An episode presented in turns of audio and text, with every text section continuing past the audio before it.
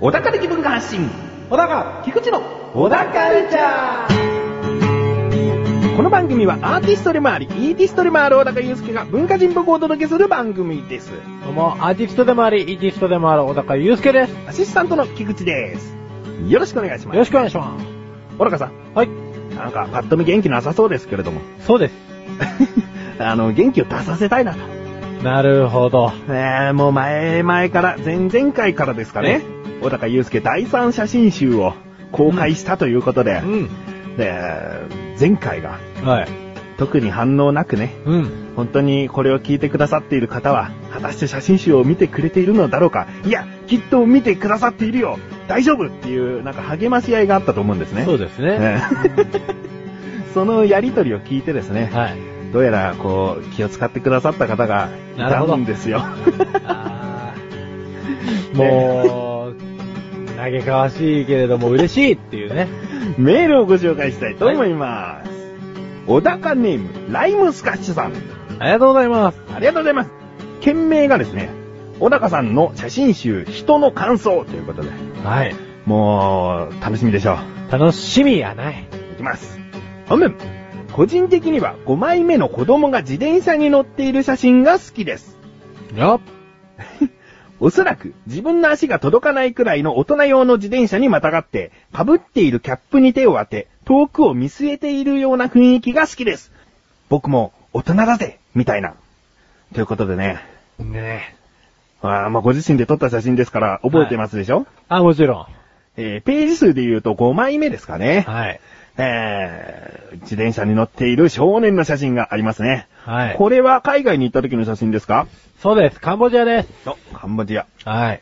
緑の帽子のつばにですねうん、手を添えて、うん。こう、出発するぞみたいな、はいなんかそんな感じもしますね。そうですね。うん。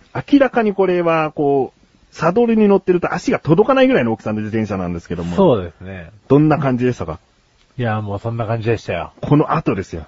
この後ですうか、ん。いや、この後、覚えてないですね、覚えてないですよね。 えーメール文章続きがあります。はい。また、私は写真の横に書かれている文章が好きです。おう長すぎず、読みやすく、その写真の様子を端的に捉えた文章がその写真に付加価値を生み出しているように思います。ところどころ前のページと繋がっているストーリーのある文章が好きです。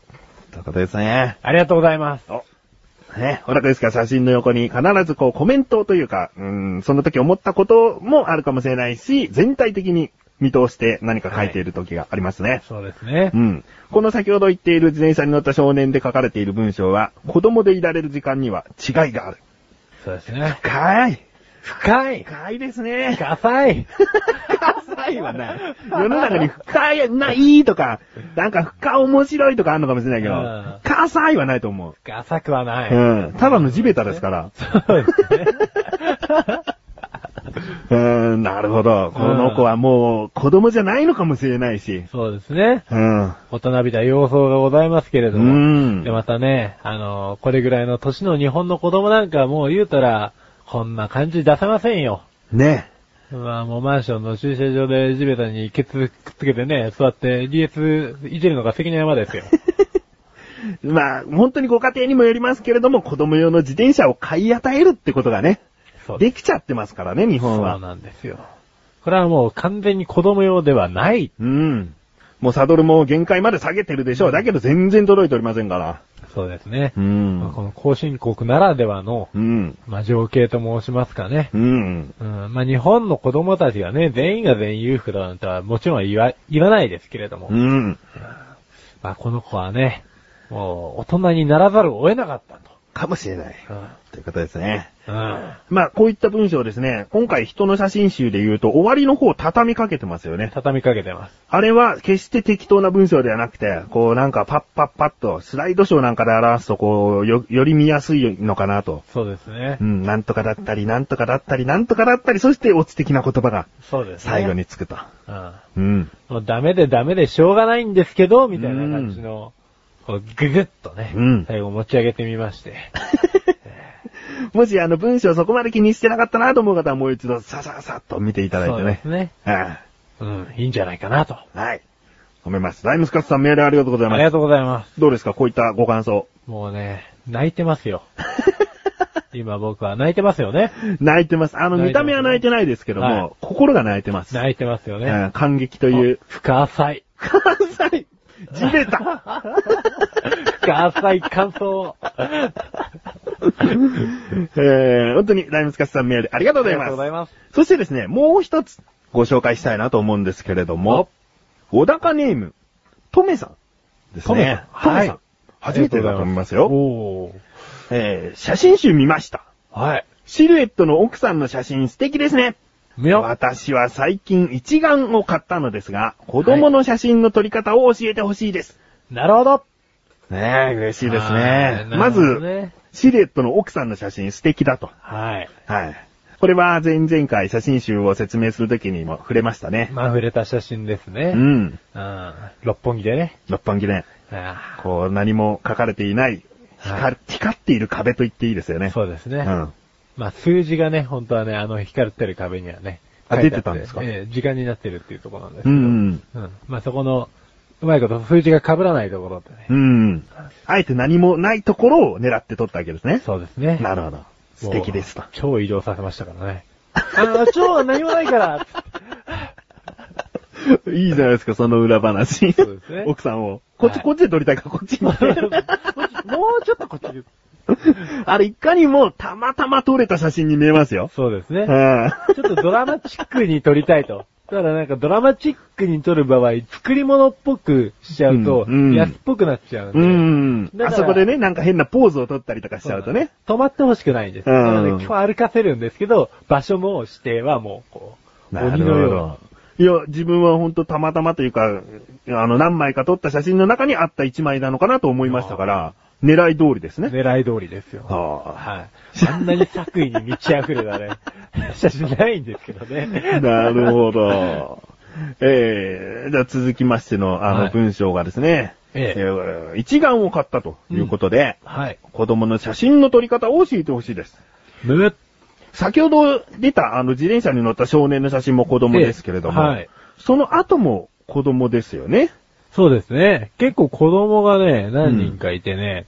あの、6枚目のうん異国の子供が並んでいる、こちらもカンボジアですかカンボジアです。うん。ちょっと、うん、民族ではないんでしょうけれども、上半身裸の男の子がいたり、そうですね。うん。まあ、この子たちは遺跡の中にいてですね、あほうの、ぶらーって歩いてると、目の前に通ると歌い出すんです よ。で、割と15秒ぐらい歌ったら、うんこっちにブワーって走ってきて、うん歌を聴いたんだから金をよこせと。聞きたくないんですよね、それなりそうなんですか。はい。まあ、あっという間です。ギブメマネーっつ って。あっという間に来ますかなるら。ほど。何が悪いってことじゃないんですよ。子供はもちろん悪くないんですよ。そうです。何も悪くないんですよ。ううん。ん。だから、お金持ってたら、払いたいなと思ったらあげりゃいいし、あげたくないな。ちゃんと。歌を披露したわけですからね。そうです。うん。 10日交換です。うん。うん。まあ、10日かどうかはさておいてね。まあ、これはどうやって行って写真を撮ったんですか子供に写真撮りたいんだけどって言ったんですかうんとね、めまあもう普通に近づいてって、うんで、写真撮ってお金渡しました。モデル料としてねそうっ。あ、これこそまさにギブミテイク。ギブアン ドテイク。ギブアンドテイクですね。欲しがるばかりじゃないですか。ギブミテイクはないですね。うんうんなるほど。そうです、そうです。えー他にもお子さんの写真で言うとディズニーシーを覗いているお子さんだったり、そうですね。うんあと後半の方にですね、えーハワイに行った写真ですかね、ええ砂浜で遊んでいる子供たちあもあ、はいはい。撮ってますね。そうですね。うん。あのー、子供ってやつはね、まあ動くんですわ。ちうょろんちょろちょろちょろちょろちょろちょろちょなるほど。ろ。もう、ちょろちょろちょろちょろしてるわけですわ。そうですね。うん、もうちょろちょろですよ。そこ結論じゃないですよ ね。ちょろちょろ動くから、そうです。ちょろちょろ動くから、うん。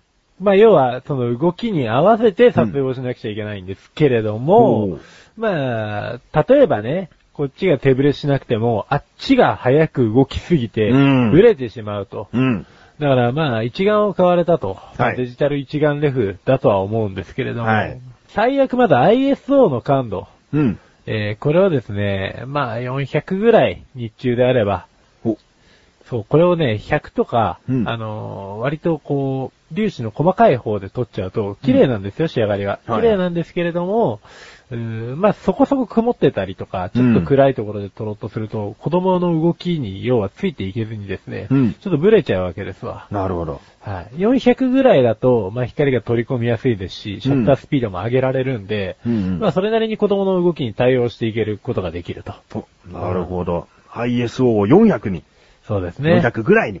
まあ日中400ぐらいで、まあ室内であれば、まあ標準の、まあ止まってるものを取るよりもうん、少し、えー、上げて、ISO 感度を上げていただいて、えー撮影に押していただくと。まうんあそれで荒くなりすぎてしまうんであれば本末転倒なんで、その調整はちょっとカメラによって違いますから、あの、実際に撮ってみて、支障がない程度で収めていただきたいんですけれども、うんうん。そんな感じかな。なるほど。うん。いや、もうね、子供は取るよっつってじっとしてても、いざシャッターを押すと動いたりしますからね。そうなんですうよ。ん、念のためにもうそうしておくってことが大事かもしれませんね。そうですね。はいで、撮りたいものによってはむしろこう手がブレていたりとか、うん動きが出たりとかうんしてよかったりもしますよね。そうですね。そこで何を撮りたいかってことですね、じゃあ。 まあそうなんですよ。うん。まあピタッとしたものを撮りたいのであれば、うん今言ったような方法がいいですし、うん。まあ今お話にあったようにですよ、ちょっとこう、ブレ感を出してね、おうあえて動きをつけたいと、うん静止画なのにと、うん。なるほど、抵抗したいわけですねと。おううん、まあね、そういった場 合は、あの、シャッタースピードを遅くしてあげるですとか。はい。うん。もしその一眼をいじることが初心者だった場合、はい。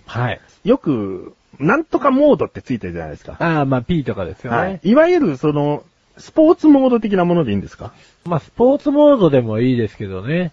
あのーまあ、基本的にパーソナルモードって言って P のうんマークのやつでうん、まあ、トントン取ってっちゃっていいんですけど、それでもつかないようであれば、スポーツモード。スポーツモード。おあとは、拙者ですね。おおうん、子供はね、やっぱ近づいてなんぼだと。うんで逆に子供から、何それみたいな感じで、よだれ垂らしながらカメラに近づいてくると思うんで すわ。はい。うん。まあ、そしたら、あの、一応マクロモードにすぐ切り替えるように、うんファンクションキーにあらかじめ登録しておくとか、おうん。あの、すぐ切り替えができるように自分でセッティングをね、しておいてあげるのが一番楽かなと。あうんうんあ。なるほど。まあ、いろいろと出ましたけれども、どれか一つでもトメさんのお役に立てればはい。いいかなとそうね。思います。うんこうしてね、うんちゃんとこう写真集見てくださった方がいたという、はい実感が今回初めて湧きました湧いね。たわー、も う。じゅわーっつって。ということで、もはういこういったメールをくださった方々、えーもちろん見てくださっている方、ありがとうございます。ありがとうございます。それではここで一旦、 CM です。どうも、メガネタンマーニです。マシュルです。毎月第2水曜日更新のアスレチック放送局。いとこ同士ではない男二人あが、れやこれやと話しつくこと皆様に汗と涙の大感動おを、届けできません。プロ顔負けの歌と踊りおを、届けできません。熱々できたてミックスピザおを、届けします。すんのかよ。もうそれ熱くて熱くて多いやけでもど。そんなあなたが食べたいのってバカ野郎。アスレチック放送局の口ネタラジオ、ぜひお聞きください。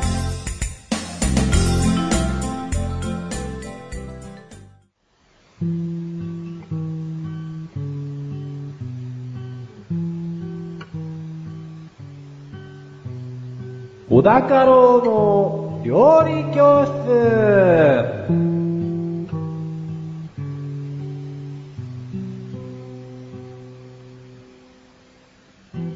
このコーナーは料理研究家の小高郎先生に食についてあれこれご指導していただくコーナーです。ちなみに番組内で料理は一切いたしません。先生よろしくお願いしよまろす。しくお願いしそれま。ですは早速今回の料理食材テーマお願いします。羊肉、羊肉。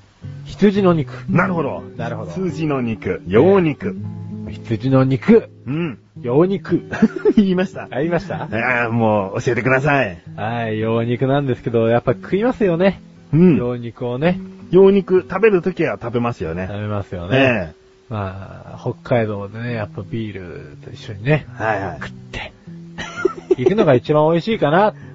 料理名は言わないんですが、その有名なジンギスカンジンギスカンですよね。はいジンギスはカン。いね。まあ嫌いな人もいますよね、中にはね。臭いっつってね。臭いって言いますよね。自分今まで臭いものに当たったことがないんですよねそう。でも、いや、それはなんかいいものを食べてるとかじゃなくて、ええもしかしたら鈍感なのかなとかも思っちゃうんですよいやね。わかんないですよ。スーパー金持ちかもしれ ないですね。 そう金持ちとはわかんないですけ ど。うんそうですね。あの、羊肉にも、まあ、種類というか、ちょっとね、名前の付け方がですね、いろいろありまして。はいはいはい、気になりますね。生後およそ12ヶ月以下の子羊の肉はラム。ラム。ラム肉ですよね。はいはい。でそれよりも、年を取った羊の肉はマトンと呼ばれると。うん。うん、まあ、要はラムとマトン、ありますけど、よく聞きますけど、聞きますね。こういう違いがあるんですよと。たなだ、るほど。まあ、厳密にはですね、厳密にはですけど、うん。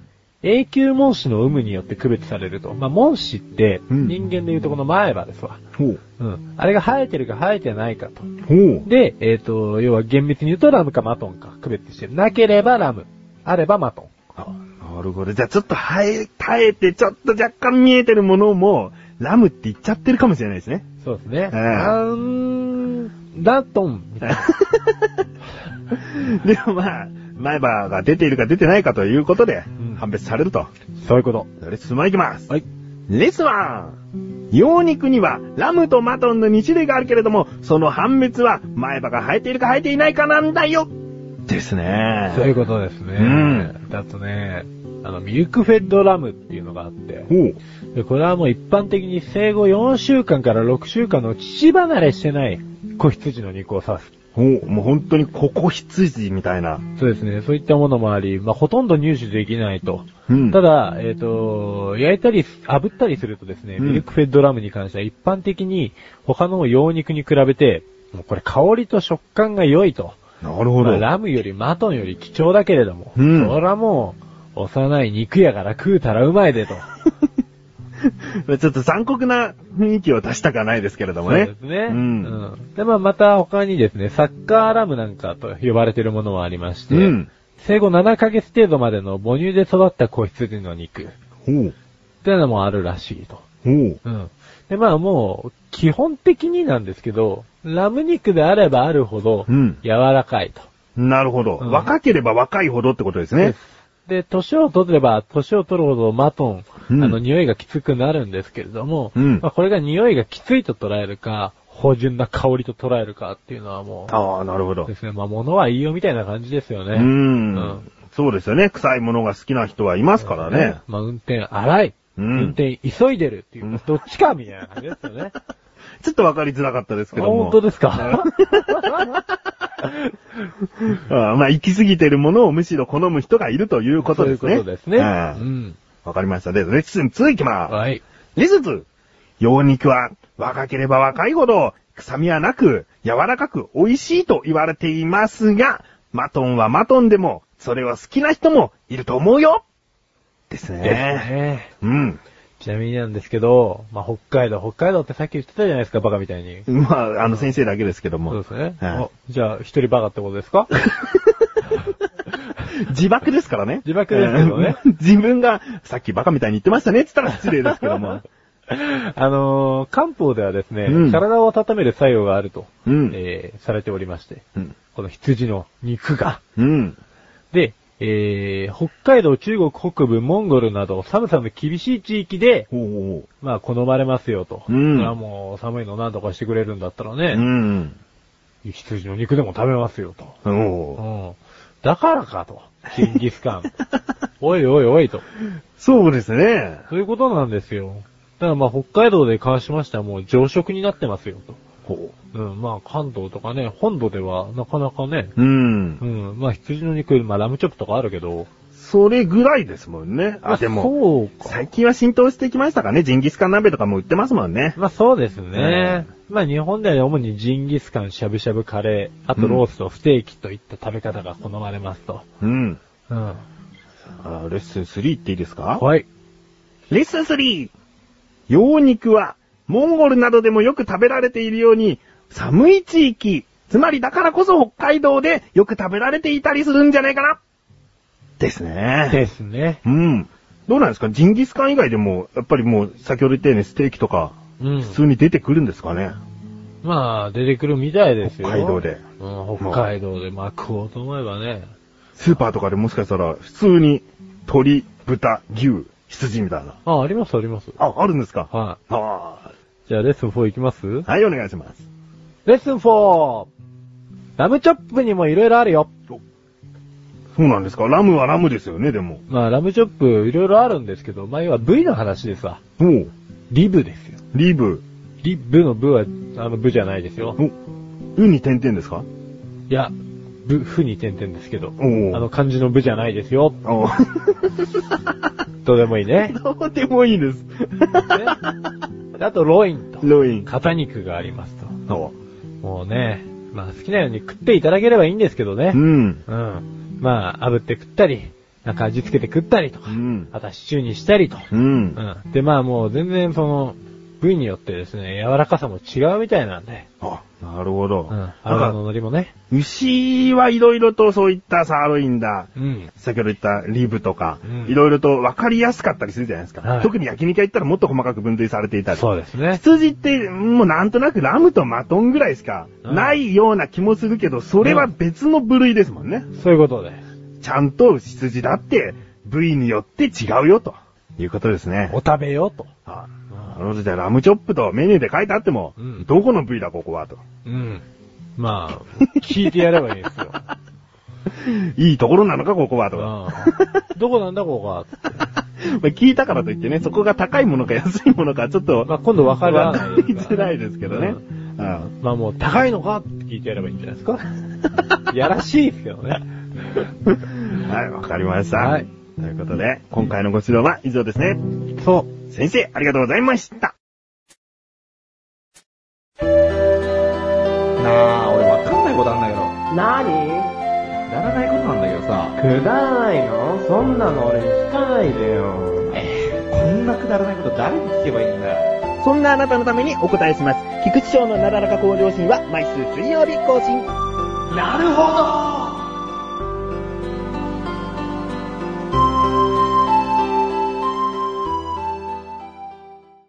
お腹まじレビューこのコーナーは小中祐介があらゆるジャンルの中から一押しな一品を選びレビューをかましていくコーナーです。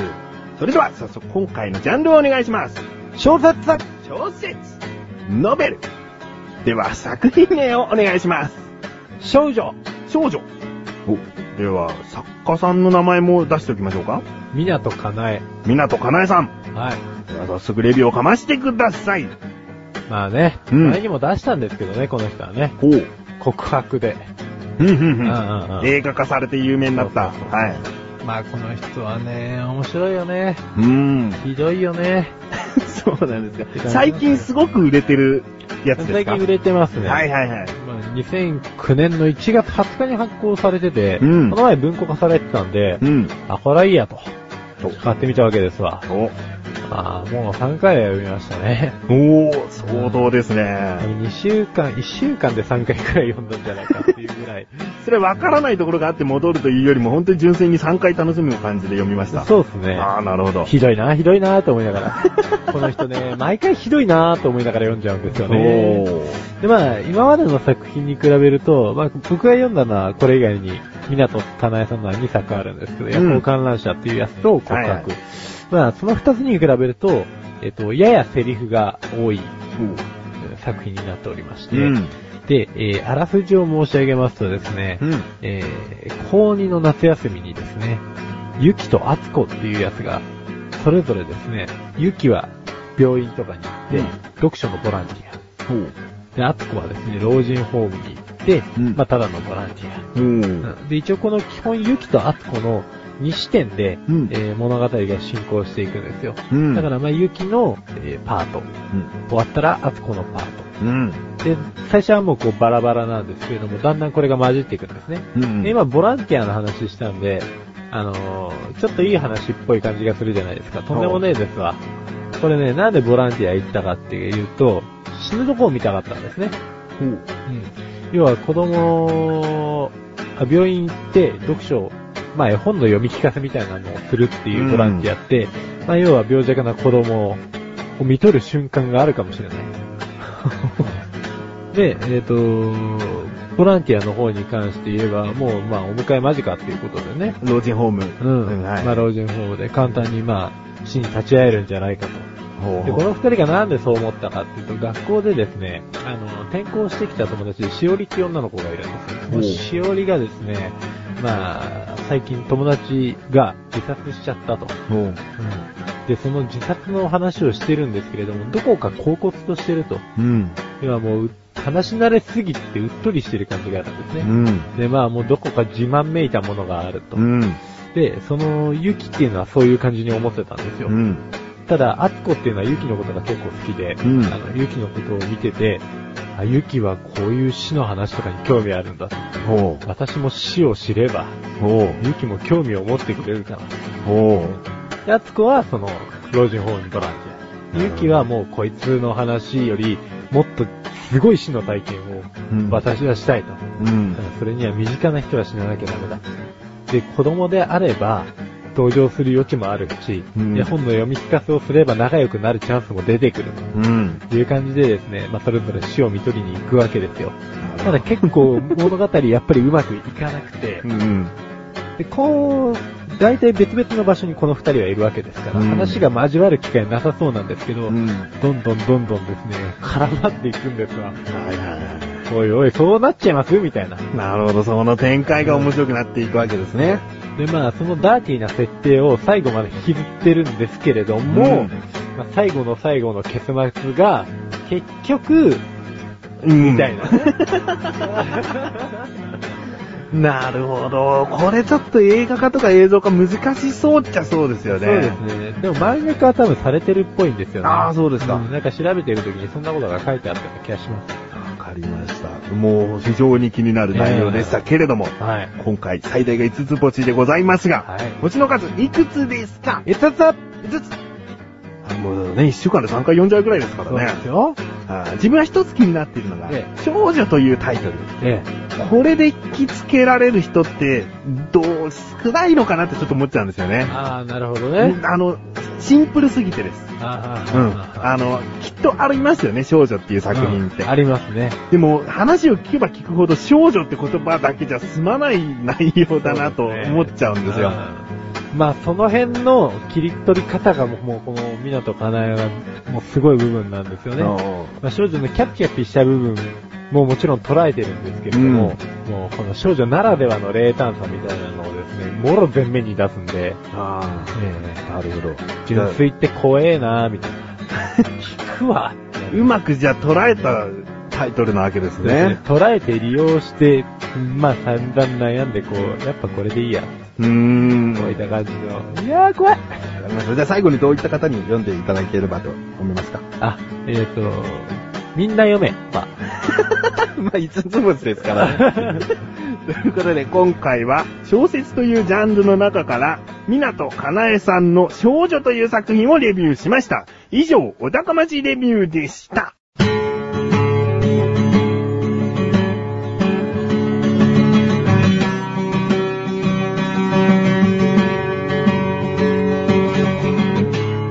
エンディングのお中はい、はということで、第78回も終わりを迎えようとしております。今回は、まあ、無理やり繋げようとすると、オープニングトークで、その、カンボジアのね、お子さんが出てきたり、い。はい。まあ、少女というえ作品をレビュえ。ーした無り。理やり。無理やりだな。洋肉は。り。肉は、は子供の方が美味しいなんつってい。。そうだね。残酷な話ばっかりじゃねえか、なん か。一番グロテスクな話になっちゃう。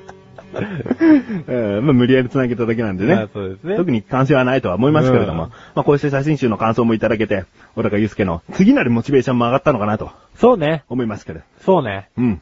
まあね、ちょっと間を空けて ね。そうだ ね。モチベーション上がった時にやればいいんだけれどもね。うんう。ん。ままあ、ちょっと間置いてね。間置いてねうん、まあね。あさらっと言っておきますけど、そろそろ音楽行きたいなとも思ってるんですよね。2曲目をね。ちょっと間開けてあ、ね。ちょっと。うんだけどねなるほどね。 いろいろとその辺は企画的にやっていきたいなとも思っておりますのなで。るほど。